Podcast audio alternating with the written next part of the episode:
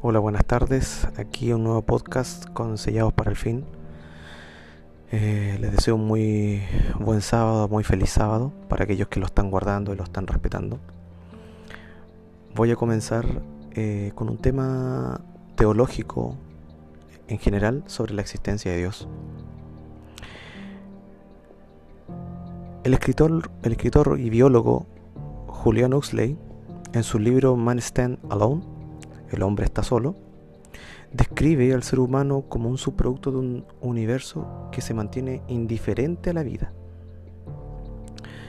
En particular, este tipo de pensamiento sombrío lo conduce a la desesperanza y a la confusión existencial. Porque por otro lado, la existencia de Dios genera esperanza y seguridad, ya que da sentido a la vida. Y sin embargo, el Señor no se revela con frecuencia de manera perceptible al ojo humano.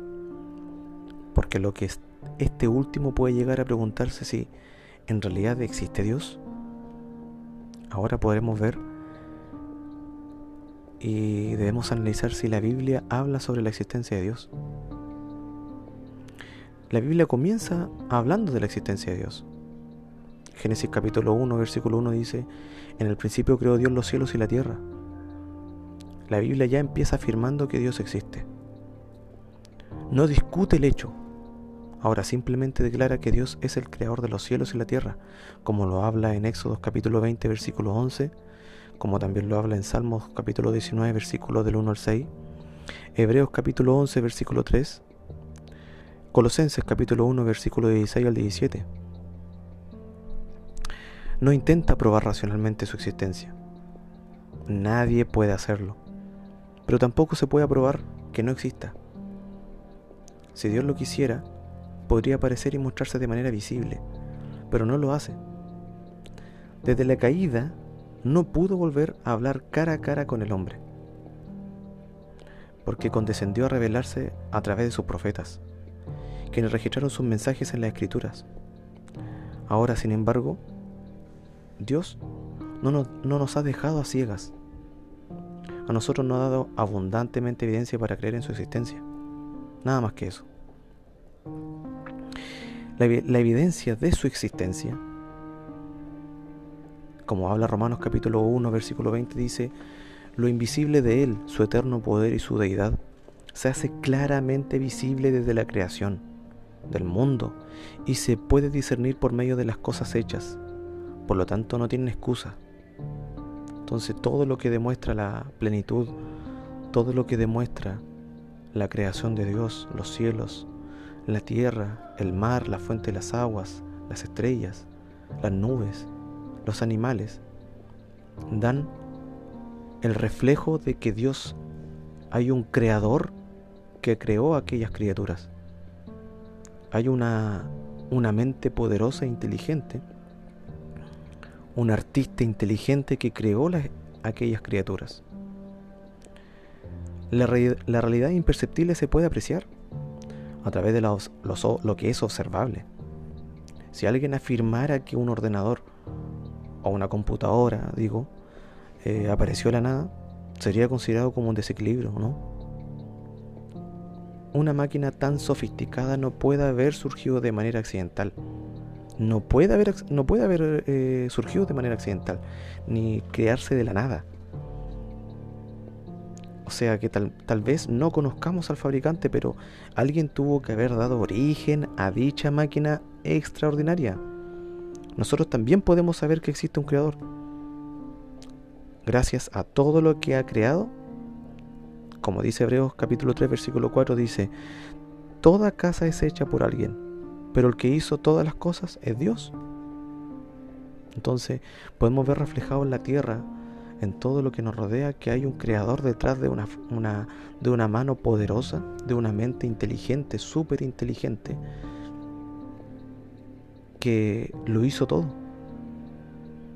para que nosotros no tengamos excusas.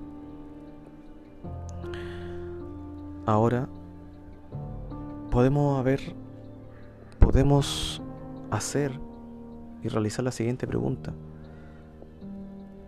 Como lo habla la Biblia, ¿de qué nos hablan los cielos?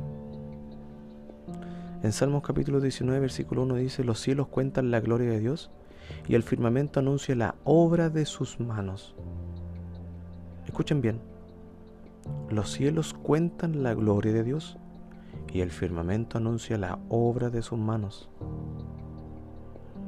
Aquí hay un argumento cosmológico de la existencia de Dios. Se fundamenta en que el universo debe tener una primera causa no hay efecto sin causa. La ley, la tal llamada ley causa-efecto. Mucho de lo que vemos en la tierra, el mar y el cielo, son demostraciones de orden, belleza y exactitud, adaptación y planificación inteligente, nada más que eso. Ahora podemos decir que es admirable contemplar la maravilla de un cielo estrellado. Podemos ver el cielo que está estrellado. La inmensidad del tamaño, peso, velocidad, número, distancias y temperaturas de billones de planetas y estrellas, también el cálculo preciso y la coordinación de peso, movimiento, velocidad, temperatura y órbita de cada uno de ellos habla de un creador. Nada es por así. Si el planeta Tierra se moviera unos metros más al Sol y se moviera unos metros alejado del Sol, habrían consecuencias fatales en el universo y habrían consecuencias fatales dentro del planeta Tierra para los seres humanos. El cosmos en sí confirma en el creyente la convicción de que Dios existe. Sencillamente es eso. Ahora vamos a pasar a hablar en el cuerpo humano. Vamos a demostrar esto en el cuerpo humano bíblicamente. ¿Cómo se revelan las maravillas del, cuerpo humano la existencia de un Dios, de un creador, un hacedor? Vayamos de nuevo al salmista, Salmo 139, versículo 13 al 14 dice, Tú formaste mis entrañas, me hiciste en el vientre de mi madre. Te alabaré porque formidable y maravillosas son tus obras. Estoy maravillado y mi alma lo sabe muy bien. Este es el argumento antropológico, está basado en la realidad de la condición humana sus estándares morales y su búsqueda de un ser superior. En sí, podemos ver que la estructura humana es un mapa sofisticado. Desde el punto de vista científico, obviamente, eh, es, difícil, concluir que el cuerpo humano sea meramente el resultado de la casualidad. Por ejemplo, los huesos, los músculos, voluntarios e involuntarios, el, el cerebro, la piel, los ojos, los oídos, etc. Todo esto no son fruto de un accidente. Pensemos un poquito solamente en el ADN. El código genético hereditario que concentra millones de datos en cada célula. Esto sugiere que hay un ser inteligente detrás de todo. La información no puede surgir de la nada. Para nada. Ahora, para ustedes, ¿De qué manera de qué manera el instinto de Dios que el ser humano posee apunta hacia la existencia divina? Escuchen bien. ¿De qué manera el instinto de Dios que el ser humano posee hacia la existencia divina? O sea, nosotros nos está, con esta pregunta nos apunta a que nosotros, el ser humano, tiene un instinto de Dios que nos inclina hacia lo divino, hacia lo celestial. Eclesiastés capítulo 3, versículo 11 dice, Todo lo hizo hermoso en su tiempo y ha puesto eternidad en el corazón del hombre, sin que éste alcance a comprender la obra hecha por Dios desde el principio hasta el fin. ¿Escucharon bien? Dice, todo lo hizo hermoso en su tiempo. Punto 1 pues dice, y ha puesto eternidad en el corazón del hombre para que vivamos para siempre. Así como Dios, nosotros también debemos vivir para siempre, sin que éste alcance a comprender la obra hecha por Dios, desde el principio hasta el fin. En este sentido el ser humano posee un instinto de Dios. ¿Por qué? Puede negar su existencia, pero siente que vino de algún, alguna parte y se dirige hacia un lugar. El ser humano en sí lo siente. Este es el argumento teológico. ¿Por qué? Porque el ser humano tiene, tiene en sí un vacío permanente que solo Dios puede llenar. El universo ha sido diseñado de manera perfecta y cada cosa se encuentra en su lugar. En todo lo que nos rodea hay abundantes evidencias de armonía. El mundo vegetal se ensambla con la necesidad de los animales y los seres humanos. Existe el aire, por esto están los pulmones. Eh, también las aves tienen alas para surcar el aire y los peces aletas para vivir en el agua. Todo parece encajar milimétricamente en todo y todo parece existir y funcionar de acuerdo con un gran plan. Este es el plan de Dios. Sencillamente es el plan de Dios. En esto se basa el argumento teológico. El plan necesita existir antes del hecho. Siempre va a haber una causa y luego un efecto, un plan y después el hecho. Primero se concibe la idea y después se materializa. El diseño del universo impide negar la existencia de un diseñador que siguió un proyecto muy bien elaborado. A ver, un ejemplo. Yo quiero hacer una mesa para un propósito, o un esquinero, o un escritorio yo debo realizar la mesa con un plan, un propósito. No voy a hacer una mesa. No voy a crear una mesa porque sí, para que después se rompa, se caiga, no dure y se elimine. Yo voy a hacer una mesa con un objetivo, con un plan, con un propósito. Y la voy a hacer con tales características, con tales medidas, eh, con diferentes tipos de madera. Y que sea hermoso y bonito y se pueda ocupar y, y tenga una duración de por vida. Entonces, este ejemplo da la existencia de que hubo un plan y después está el hecho. El hecho sería el plan, lo que había comentado. El hecho sería de que la mesa se va a ocupar por un fin, por un propósito, y de que ya lo están ocupando. Lo pudo, pudo haber realizado el escritorio para mi hija, para sus estudios, una mesa para mi hijo para que pueda comer. Entonces, primero se concibe la idea y después se le materializa. Y si usted puede ver, usted puede ver en el mundo, todo tiene un plan, todo tiene un propósito. La fauna silvestre, todos tienen una función. Cada animalito hace un trabajo, una función para la naturaleza. Cada animal es nacido para servir a otro, el diseño del universo, como les dije, impide negar la existencia de un diseñador, porque este sigue un proyecto muy bien elaborado. Ahora, para mí y para los creyentes, Dios hizo todas las maravillas de la tierra, todas. Como dice Salmos, capítulo 104, versículo 24 al 25 dice, cuán innumerables son tus obras, Jehová. Hiciste todas ellas con sabiduría. La tierra está llena de tus beneficios. He allí el grande y ancho mar, en donde se mueven seres innumerables, seres pequeños y grandes. En este capítulo y en estos versículos dice la Biblia dice que Dios hizo todo lo que nos rodea. Eso quiere decir. En la tierra, el mar y en el cielo. La naturaleza confirma su poder creador. Las la maravillas de esta creación son incontables. Y usted lo puede ver, son meramente incontables. En cada centímetro cuadrado de la tierra hay verdaderos milagros. El salmista tiene razón al afirmar en el versículo 24 que acabamos de leer, dice, hiciste todas ellas con sabiduría. La tierra está llena de tus beneficios. La maravilla de la tierra la hizo y la creó Dios, indiscutiblemente.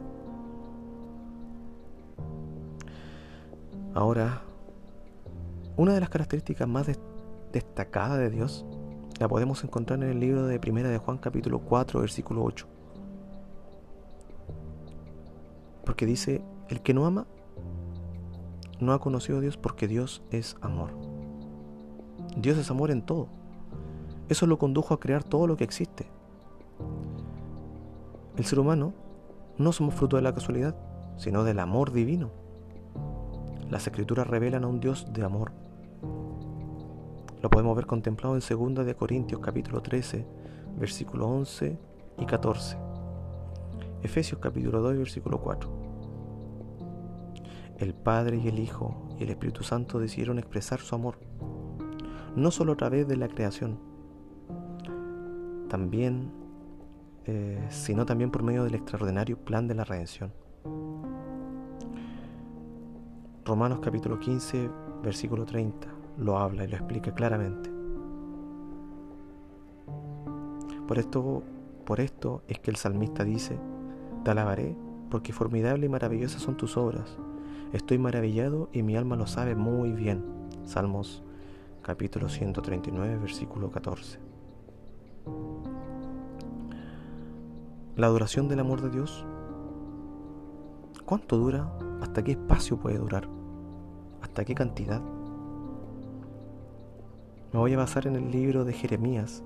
El profeta Jeremías capítulo 31 versículo 3 dice, Jehová se manifestó hace ya mucho tiempo diciendo, con amor eterno te he amado, por eso te prolongué misericordia. y dice, te prolongué mi misericordia. Es una misericordia de amor. Como habla Romanos 16, 26, Dios es eterno. Por lo tanto, su amor también lo es. El ser humano tiene esta conciencia de su temporalidad delante de la eternidad del amor de Dios. Dice, Dios mío, no me cortes en la mitad de mis días. Por generación y generación son tus años. Desde el principio tú fundaste la tierra y los cielos son obra de tus manos. Ellos perecerán, mas tú permanecerás, y todos ellos como una vestidura se envejecerán, como un vestido de los mudarás, y serán mudados. Pero tú eres el mismo y tus años no se acabarán. Esto lo dice en Salmos capítulo 102, versículos 24 y 27. Esta convicción motiva a escribir a Pablo al decir que ¿Quién nos separará del amor de Cristo? ¿Tribulación, angustia, persecución, hambre, desnudez, peligro o espada? Antes, en todas estas cosas somos más que vencedores, por medio de aquel que nos amó. Romanos capítulo 8, 35, 37. Ahora, ¿qué hizo Dios por esta causa de este amor? Porque como hablábamos anteriormente, hubo un plan y hubo un hecho. Pero para hacer ese plan y un hecho tuvo que haber una causa anterior, un amor, un propósito, un querer, un hacer, un querer hacer las cosas. En el libro de San Juan, capítulo 3, versículo 16 dice, de tal manera amó Dios al mundo que ha dado a su Hijo unigénito, para que todo aquel que en él crea no se pierda, sino que tenga vida eterna. El amor de Dios no es algo figurado, más bien es una, realidad que alcanza dimensiones extraordinarias. Romanos capítulo 5 versículo 8 dice, pero Dios muestra su amor para con nosotros, en que siendo aún pecadores, Cristo murió por nosotros. Entonces el Hijo de Dios no muere por hijos buenos, Él se entrega en sacrificio cuando estos son aún pecadores. Solo Dios puede amar con un amor ilimitado. Solamente Dios. La Biblia describe la esencia del amor divino en el hecho que el Padre entrega al Hijo. Juan 3.16 lo describe, Romanos capítulo 8, versículo 32, 2 Corintios capítulo 5, versículo 21. Al mismo tiempo en que el Hijo se entrega a sí mismo por, por nosotros, como lo habla Gálatas capítulo 2, versículo 20, Pablo también en sus cartas expresa el infinito amor del Hijo al recordar que siendo en forma de Dios, no estimó al ser igual a Dios como cosa a que aferrarse, sino que se despojó a sí mismo, tomó la forma de siervo y se hizo semejante a los hombres. más aún, hallándose en la condición de hombre, se humilló a sí mismo. ¿Me entienden? Entonces, haciéndose obediente hasta la muerte y muerte de cruz. Esto lo habla Filipenses capítulo 2, versículos del 6 al 8. Ahora, puede surgir de acá una pregunta. ¿Salvará el amor de Dios al que no cree? ¿Puede salvar el amor de Dios al que no cree? Al no creyente, al que está en el mundo, o al que quizás escuchó de él, pero no quiso entender, no quiso creer. Jeremías, el profeta Jeremías habla en el capítulo 8, versículo 20, dice, pasó la ciega, se acabó el verano, pero nosotros no hemos sido salvos. Ahora dice, en este comentario, el clamor presentado en este texto es la expresión dolorosa de la gente que no aceptó el amor de Dios. Claramente así. El amor divino es inmutable y eterno, pero no puede salvar a nadie contra la voluntad. La escritura señala dos sendas que conducen a dos distintos destinos, dos distintos destinos. Por eso la Biblia es un libro de permanente invitación. Está invitando, invita a las personas que no creen a que crean. Dice Apocalipsis capítulo 3, versículo 20, dice, yo estoy a la puerta y llamo. Si alguno oye mi voz y abre la puerta, entraré a él y cenaré con él y él conmigo. Mateos capítulo 11, versículo 28 al 29 dice, venid a mí todos los que estéis trabajados y cargados, y yo os haré descansar. Llevad mi yugo, mi yugo sobre vosotros y aprended de mí que soy manso y humilde de corazón, y hallaréis descanso para vuestras almas hemos ahondado, en sí sobre la existencia de Dios desde un punto de vista general, pasando de, de lo perceptible, lo que podemos tocar, lo que podemos ver y lo que podemos presenciar, como dice 1 Juan capítulo 1, versículo 1. Todas estas cosas nos, nos señalan la existencia de Dios. No debemos dejar de lado lo que, lo que es lógico, no debemos dejar de lado lo que ha sido de la eternidad creado. No podemos dejar eso de lado. Muy pronto los temas, los temas posteriores ahondaremos muchos temas que van a ir relacionándose con esta eh, si bien es cierto, es una explicación, una explicación, un, un bagaje, una pincelada de lo que es la existencia de Dios.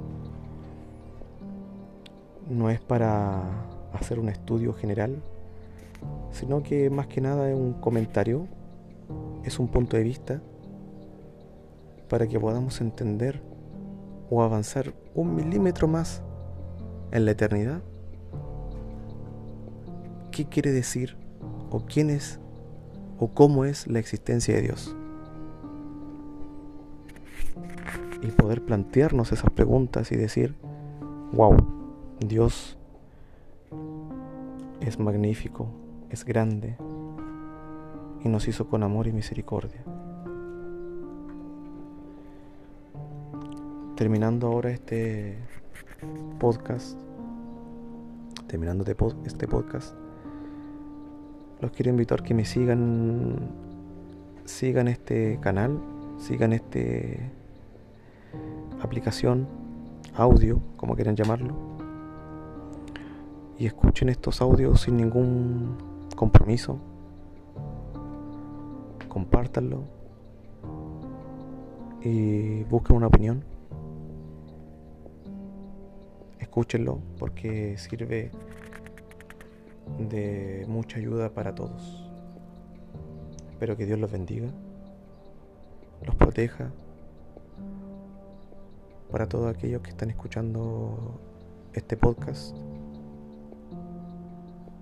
Ahora en este término el día sábado, les deseo un muy feliz continuo y para el término de esta, este sábado, una muy feliz semana. Que Dios los bendiga.